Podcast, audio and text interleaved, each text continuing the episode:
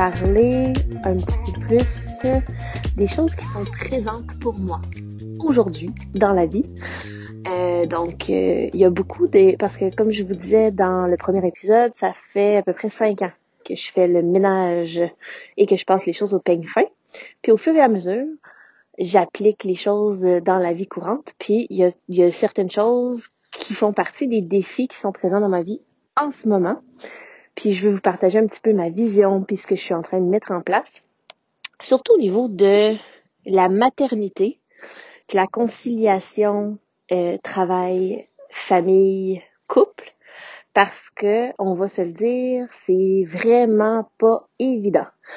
Donc, il y a une partie de moi, puis je m'amusais à jaser avec Alex puis dire, euh, je sais pas d'où ça vient, je sais pas si c'est dans mon corps, dans ma génétique de mes ancêtres euh, africains, mais pour moi, en ce moment, j'ai tellement une espèce de... En fait, c'est comme si je m'ennuie du mode de vie de l'humain où on était vraiment en communauté. Donc, euh, puis je sais qu'il y a plein de gens qui sont comme, OK, mais t'as des amis, t'as de la famille. Puis oui, j'ai tout ça. J'ai même euh, de l'aide extérieure, donc un support. Euh, tu sais, Alex et moi, ça fait six ans qu'on est ensemble. Puis Emmerich va avoir cinq ans. Puis au fil du temps, euh, j'avais recommencé à travailler et tout ça. Fait qu'on avait engagé des gens. Donc on réussit à s'alléger quand même. Mais ça reste que, même à deux, avec un enfant, puis imaginez avec deux ou trois ou quatre enfants ou quatorze comme dans, dans le temps, euh, même à deux, c'est pas évident. Donc, imaginez quand c'est seulement une personne qui a la responsabilité ou la charge mentale euh, de d'élever une famille et de subvenir aux besoins de la famille et trouver une façon d'être euh, ressourcé dans tout ça. Bref, pour moi, la façon de fonctionner actuelle de la société moderne. Puis comme je vous dis, l'idée c'est pas de retourner en arrière puis d'aller habiter dans des cavernes avec des grottes. Euh, c'est pas ça que je dis. C'est juste que il manque pour moi euh, vraiment un aspect d'entraide puis de communauté parce que la meilleure façon que j'ai trouvée pour notre famille pour répondre à ce besoin-là, ça a été d'engager des gens. Puis après ça, encore faut-il trouver la bonne personne qui répond à nos besoins, puis c'est aussi de faire des choix de vie pour pouvoir se permettre de rémunérer cette aide-là. Fait que c'est tout ça. Puis en fait, je vous ramène à au début début de mon processus qui était euh, quand j'ai eu Emmerich. Euh, la plupart des gens, ce qui empêche une transformation concrète des gens, puis de leur vie, puis de leur choix actuel, c'est on remonte presque toujours, comme je vous dis, aux 0-3 ans, puis on va dire 0, 7, 8 ans. Bref, on retourne à l'enfance. Puis dans mon raisonnement à moi, après ça, il n'y a rien qui est parfait. Donc, un parent parfait, ça n'existe pas. Euh, mais je me suis dit, écoute, c'est bien beau le justement la croissance personnelle, le travail sur soi, travailler son couple, travailler pour avoir un succès en affaires, un succès financier, euh, avoir un mindset, euh, la manifestation et tout ça. Mais souvent, la racine même des blessures qu'on a remonte à l'enfance.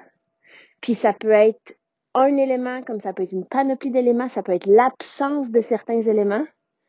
Puis des fois, quand c'est même pas rien à voir avec ton enfance dans ta cellule familiale à toi avec tes parents, ça peut être quelque chose qui est créé entre frères et sœurs. Euh, puis sinon, ça peut être quelque chose qui est complètement créé à l'école ou à l'intérieur de la société. Donc, il y a plein d'endroits où euh, certaines blessures peuvent être occasionnées, puis après ça deviennent un, mode de fonctionnement puis euh, qui devient un petit peu inconscient. Mais tout ça pour dire que je me suis dit c'est bien beau tout ça, Puis je suis super heureuse euh, d'avoir appris dans ma vie adulte euh, au sujet de la neuroplasticité du cerveau, qu'on a le pouvoir de tout changer, que ce qui nous servait dans le passé ne nous sert pas forcément dans le présent, puis qu'on peut modifier ça. Oui. Et à la base, tout a à voir avec l'enfance. Fait que je me suis dit, il me semble que, comme toute chose, ce serait un petit peu plus simple si on pouvait adresser les choses à la racine même, c'est-à-dire dès l'enfance.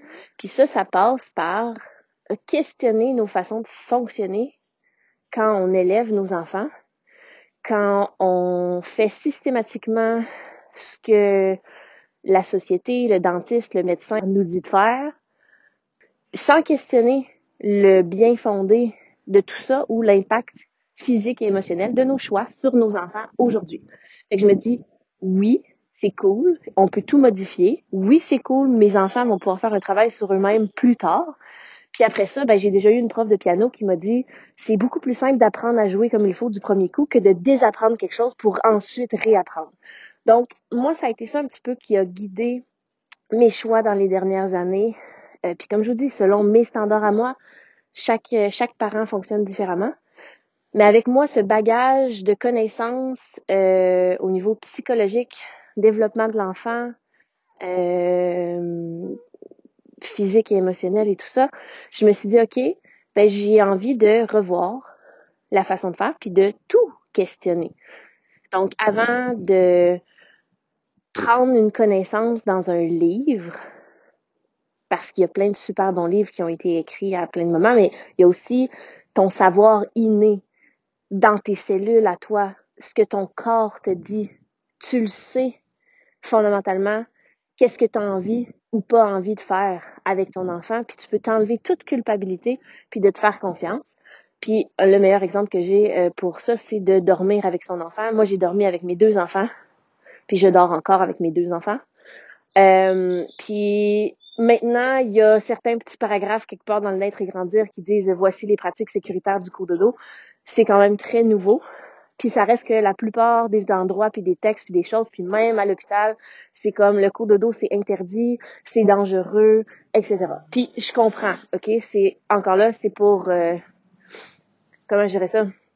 On veut éviter que les gens, on veut éviter des accidents bêtes par des gens qui savent pas nécessairement comment pratiquer le cours de dos de façon sécuritaire. Donc, c'est plus simple de dire c'est interdit puis c'est dangereux. Mais après ça, on a la maman qui est brûlée, fatiguée dans son lit, qui essaye d'endormir son bébé. Son bébé s'endort sur elle, puis elle est comme j'ai pas le droit de faire du cours de dos, c'est interdit. Puis là, qui va se forcer à se lever pour essayer de se départir de son bébé. Son bébé va pleurer, elle dormira pas, tout va mal. Puis après ça, son intérieur lui dit, il me semble que j'étais bien collée sur mon bébé, mais telle autorité extérieure a dit que c'était pas correct. Bref, on peut se faire confiance là-dedans. Puis ça revient à ça. Euh, pour moi, ça a été OK. Donc voici, j'ai envie de faire les choses différemment, j'ai envie de me faire confiance, j'ai envie de tout questionner. Puis après ça, c'est foutrement pas facile de trouver une recette qui fait du sens pour tout le monde. Puis ça revient à OK, qu'est-ce que je fais avec mes ressources, qu'est-ce que je fais avec mon temps, qu'est-ce que je fais avec mon énergie? Puis dans la plupart des livres que je lis, on va parler ici de discipline positive, puis de parentalité positive, les principales objections que je lis dans ces livres-là, c'est comme, OK, oui, mais comment je fais pour toujours avoir les bons mots, pour intervenir de façon adéquate quand je suis débordée, le souper est pas fait, le lavage est pas fait, ma maison est en désordre, j'ai pas de temps pour moi, j'ai pas de temps avec mon amoureux. Fuck off l'intervention positive. Puis après ça, ben, c'est l'enfant qui paye le prix de ça parce qu'on priorise le travail, l'argent, euh, le fun, les divertissements, la consommation. Euh, on priorise toutes sortes de choses au lieu de prioriser nos enfants. Puis en priorisant nos enfants, ben on s'évite du trouble pour plus tard. Donc une des principales lignes directrices chez nous, dans notre maison, puis dans notre foyer, puis avec euh, tous nos enfants, la règle d'or, c'est écoute ton corps. La base, là, c'est manger puis dormir. Donc, il, on peut pas s'attendre à ce qu'un enfant qui son cerveau est en développement euh, raisonne de façon euh, comme un adulte et de façon raisonnable et gère son corps et ses émotions quand il est fatigué ou quand il a faim. Puis c'est la c'est la même chose pour la plupart des adultes, c'est juste qu'on l'oublie. Puis on est conditionné depuis notre très jeune âge de pas écouter les signes de, sa, de satiété de notre corps, puis de juste manger ce qui est dans notre assiette au complet pour avoir un dessert, ou euh, de manger quand c'est l'heure, puis pas avoir de collation entre les repas, puis pas boire de l'eau avant de se coucher, puis pas faire ci, puis pas faire ça. Donc, ce que ça fait, c'est que notre corps a faim. Puis quand on a faim, on devient en mode survie. Puis les mécanismes de survie, en anglais, c'est fight or flight or freeze. Fait qu'on va dire, euh, je sais même pas c'est quoi en français, euh, euh, c'est la fuite ou quoi? La force, la fuite, en tout cas, bref, tu es en mode attaque, tu veux fuir ou tu figes sur place. Fait que bref, tout ça pour dire qu'il n'y a rien de bon pour ça, puis ça, c'est, on revient à quelque chose, à un concept aussi euh, banal que la faim, puis le sommeil. Fait que l'alimentation, sommeil. Mais c'est la même chose pour le parent. Puis si le parent est en mode survie, il ne peut pas donner à ses enfants ce que ses enfants ont besoin. Alors voilà. Fait que tout ça pour dire que ma vision de la maternité, ça a été de dire, OK, qu'est-ce que moi je veux? Donc moi, en date du jour, puis depuis que Emmerich est là, puis Charlise aussi, j'ai un fun fou à passer du temps avec mes enfants, à faire des petits exercices, là, roule sur le dos, roule sur le ventre, euh, de d'observer à chaque jour euh, le développement de leur tempérament, de leur personnalité, de leur de leur physique, fait que de leur motricité globale, de leur motricité fine. Moi, j'adore ça. Fait que j'ai envie de faire ça. Ce que j'ai pas envie de faire, par exemple, c'est toutes les tâches ménagères qui viennent avec le fait d'être à la maison. Puis la plupart des gens se disent ouais mais on n'a pas le choix, ça vient avec ben moi je suis là pour vous dire que vous avez le choix. Parce que, puis je sais qu'il y a plein de situations, il y a toutes sortes de choses. Quand on est en mode survie, c'est zéro ça qu'on a envie d'entendre.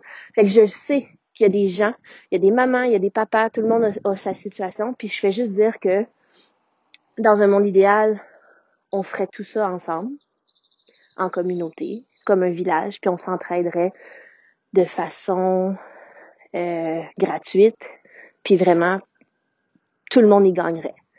Puis après ça, je fais juste dire que même si cette option-là est pas tout à fait là, ben il, existe d'autres alternatives. Euh, puis la première que j'ai faite à Emmerich, c'est juste de faire fuck off, le ménage, puis le lavage, puis les tâches, ça va attendre à plus tard. Donc ça, c'était un bordel total. Je vous dirais à peu près jusqu'à ce qu'Emmerich ait six mois. Euh, puis après ça, j'étais en mesure de le mettre dans le porte-bébé dans mon dos. Puis là, j'avais mes petites recettes SOS cuisine. Puis là, je cuisinais, je faisais le lavage, puis je faisais le ménage, puis je m'amusais. Puis je me racontais l'histoire que j'avais pas le choix, puis que ça venait avec. J'avais des couches lavables, 0,6 mois à Emery. Fait que je frottais mes couches avec euh, du euh, savon de Marseille pour enlever les taches. Tout ça, c'était merveilleux. Fait que ça a été un trip. J'avais jamais vécu ça. Je le referai pas. ah! Fait que voilà. Mais tout ça pour dire que euh, il existe des alternatives. Puis, euh, faut juste des fois le réfléchir. La première fois que j'ai entendu parler de ça, c'était quand j'ai lu euh, Les principes du succès de Jack Canfield. Donc, c'est un livre de business. Puis, j'ai lu beaucoup, beaucoup de livres pour optimiser euh, la productivité, euh, la performance, l'efficacité, le succès en affaires. Donc, celui-là de Jack Canfield en était un. Puis lui, là-dedans, je me souviens avoir lu quelque part, il dit, vous pouvez gérer votre maison comme une business. Après ça, c'est peut-être plus facile pour moi de le voir comme ça parce que j'ai été en affaires. Donc, je me dis, OK, si je suis capable de gérer une business en immobilier, je suis capable de gérer une business à la maison. Puis là, ce que ça veut dire, c'est faire la liste concrète de toutes les tâches qu'il y a à faire, puis de déléguer les tâches qu'on ne veut pas faire. Puis dans un autre livre de Stephen R. Covey, qui est euh, Les sept principes de ceux qui réussissent tout ce qu'ils entreprennent, on a comme quatre catégories de priorités. Donc important, urgent, important, pas urgent, euh, pas important puis pas urgent, puis l'autre affaire qui est urgent mais qui est pas important. Fait que bref, tout ça pour dire que je vous rajoute un petit peu de business là-dedans. Tu fais ta liste de tes tâches, puis tu délègues ce que tu ne veux pas. Puis principalement, souvent, c'est les choses que tu détestes, que tu n'aimes vraiment pas ou les choses que tu ne sais pas faire ou que tu n'es pas capable de faire ou que c'est difficile pour toi de faire. Moi, j'aime être avec mes enfants. Faire du gougou gaga, puis être à quatre pattes, puis jouer, puis ça, j'aime vraiment ça. Fait que c'est pas la partie que j'ai envie de déléguer. Toi, puis j'aime pas tellement cuisiner. En tout cas, en date d'aujourd'hui, j'aime cuisiner pour le plaisir quand j'ai le temps puis j'ai du fun. Je n'aime pas cuisiner quand c'est comme une tâche là parce que tout le monde a faim puis il faut aller vite. Ça, ça, ça me fait pas plaisir. Euh, mais si toi t'aimes cuisiner puis ça a un aspect méditatif pour toi puis t'es connecté avec tes aliments puis la préparation puis tu mets de l'amour, ben tu gardes la cuisine dans ta cour.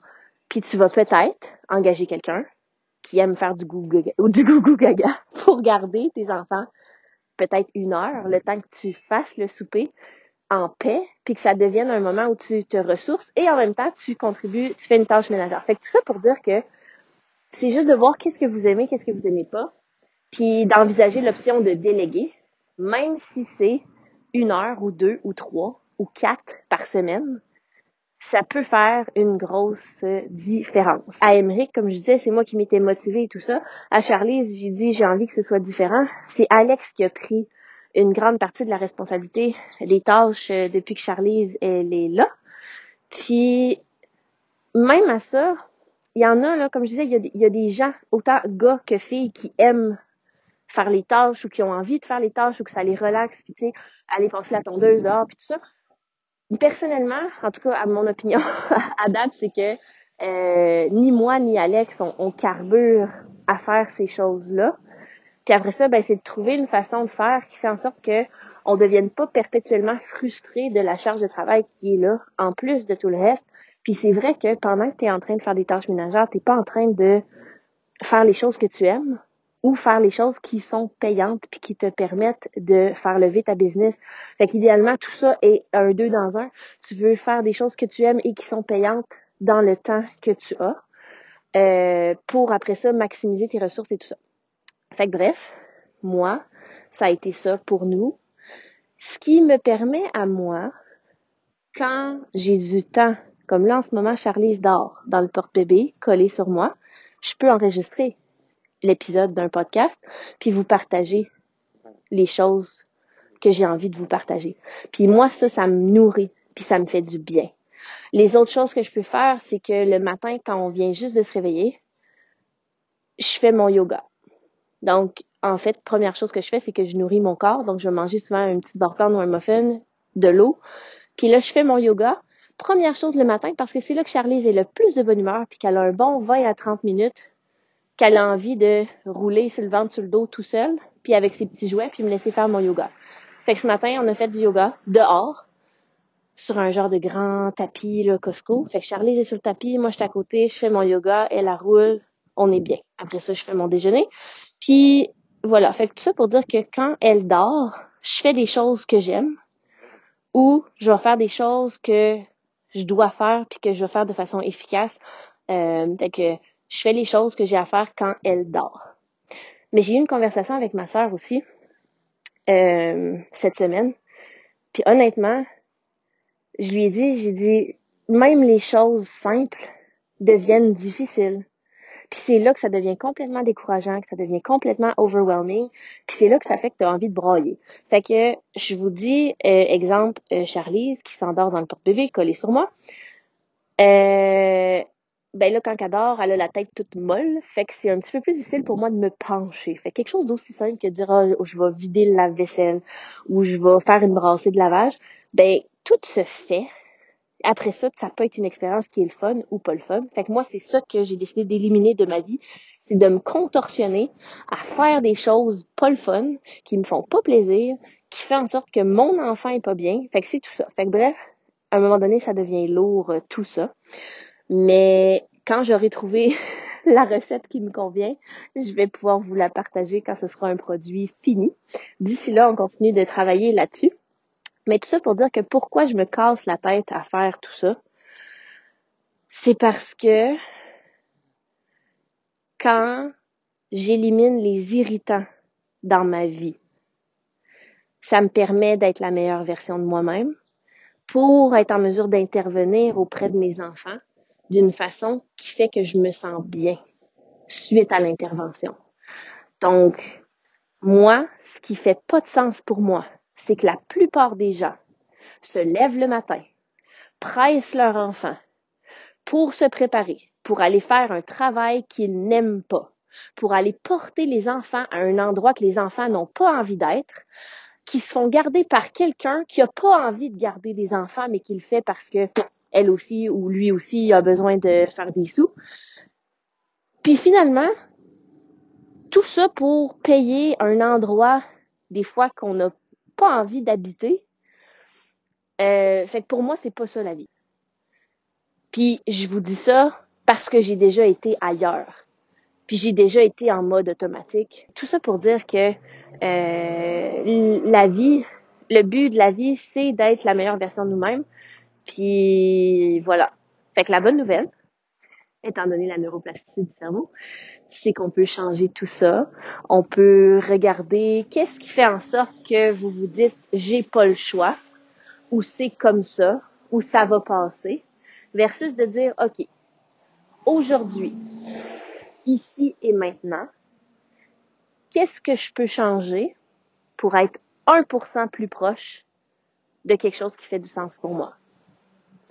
Quel genre de conversation qu'il faut que j'aille avec qui pour être 1%, 1 plus proche de ce que je veux? Quel genre d'émotion va falloir que je vive? Quel genre de compromis je vais devoir faire? Quel genre de choix que je vais faire puis assumer? Puis je vous dis pas que c'est facile mais je vous dis juste que la possibilité existe. Fait que je vous ouvre une fenêtre sur ma réalité d'aujourd'hui avec une Charlize de six mois dans le porte-bébé, mon grand coco qui va à l'école trois jours semaine. Pourquoi trois jours semaine? Il est inscrit à la maternelle quatre ans.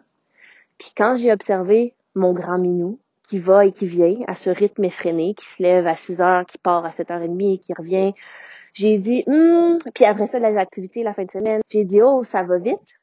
Il me semble qu'on va ralentir un petit peu. Donc, je prends son calendrier scolaire, je regarde, j'ai dit, ah, on va cocher deux journées, puis ça va s'appeler congé spécial. Si tu écris quelque part, non. Si tu l'école qui dit ça, je sais pas s'il aime ça ou il aime pas ça. Mais moi, ce que je, le plus important pour moi, c'est que mon enfant soit bien, puis que moi je sois bien, puis Charlie soit bien, puis qu'Alex soit bien, puis que notre unité familiale, puis notre écosystème, puis notre jardin familial se porte bien. Donc c'est un petit peu ça. Moi, je fais la vigie de ça à tous les jours, à toutes les semaines. Je fais une introspection. Comment je me sens dedans? Qu'est-ce qui se passe? Qu'est-ce qu'on peut modifier pour optimiser? Puis vraiment pour être euh, juste bien. Puis ça prend pas grand-chose, ça prend juste euh, un petit peu de volonté, puis aussi euh, de pas être dans le déni. Donc euh, voilà. Puis si ça peut vous rassurer, comme je vous dis, il n'y a pas de parents parfaits. Ça s'applique à tous les parents qui sont parents en ce moment puis qui en ont par-dessus la tête avec des jeunes enfants ou avec des, des pré-ados ou des ados ou même des jeunes adultes. Puis ça s'applique aussi à vous, les adultes qui avez envie peut-être euh, de vous pencher sur votre monde intérieur puis de questionner votre enfance. Puis honnêtement, il n'y a aucune culpabilité là parce que la plupart des parents font vraiment sincèrement de leur mieux avec les connaissances qu'ils ont. Fait que si vous vous mettez juste à questionner au niveau de votre enfance, euh, qu'est-ce que vous avez reçu, qu'est-ce que vous n'avez pas reçu, puis comment ça a créé une façon pour vous de fonctionner, qui vous a permis de passer à travers votre enfance puis de vous rendre à l'âge adulte. Puis après ça, c'est juste de questionner, est-ce que ça, c'est quelque chose qui me sert encore bien en date d'aujourd'hui. Fait que l'objectif, c'est pas de rendre vos façons de fonctionner ou de réagir négatives. C'est pas de pointer du doigt un parent pour dire t'as fait une job de marde c'est pas ça l'objectif, mais c'est dire mon expérience de mon enfance, quand j'ai grandi, ça a été ça. J'ai pensé quelque chose à mon sujet puis au sujet de la vie à ce moment-là. J'ai développé une façon d'agir. Puis après ça, ben je l'ai pu questionner. Fait que c'est juste d'ouvrir la porte à questionner ça, pourquoi on fait les choses. Puis voilà. Donc ça c'est pour le volet familial aujourd'hui. Si ça brasse des choses en vous, des questionnements en vous, euh, je suis vraiment ouverte à recevoir euh, ce que ça brasse pour vous. Puis euh, voilà, éventuellement, je serai disponible pour jaser avec les gens en direct ou même en personne sur toutes ces choses-là. Pour l'instant, je vous envoie ça comme ça. Je vous invite à le digérer d'abord par vous-même. Puis après ça, si jamais le cœur vous en dit, vous pouvez euh, venir vers moi puis me partager euh, ce que ça a généré pour vous. Puis euh, voilà. Fait que je vous souhaite une super belle journée puis on se dit à bientôt.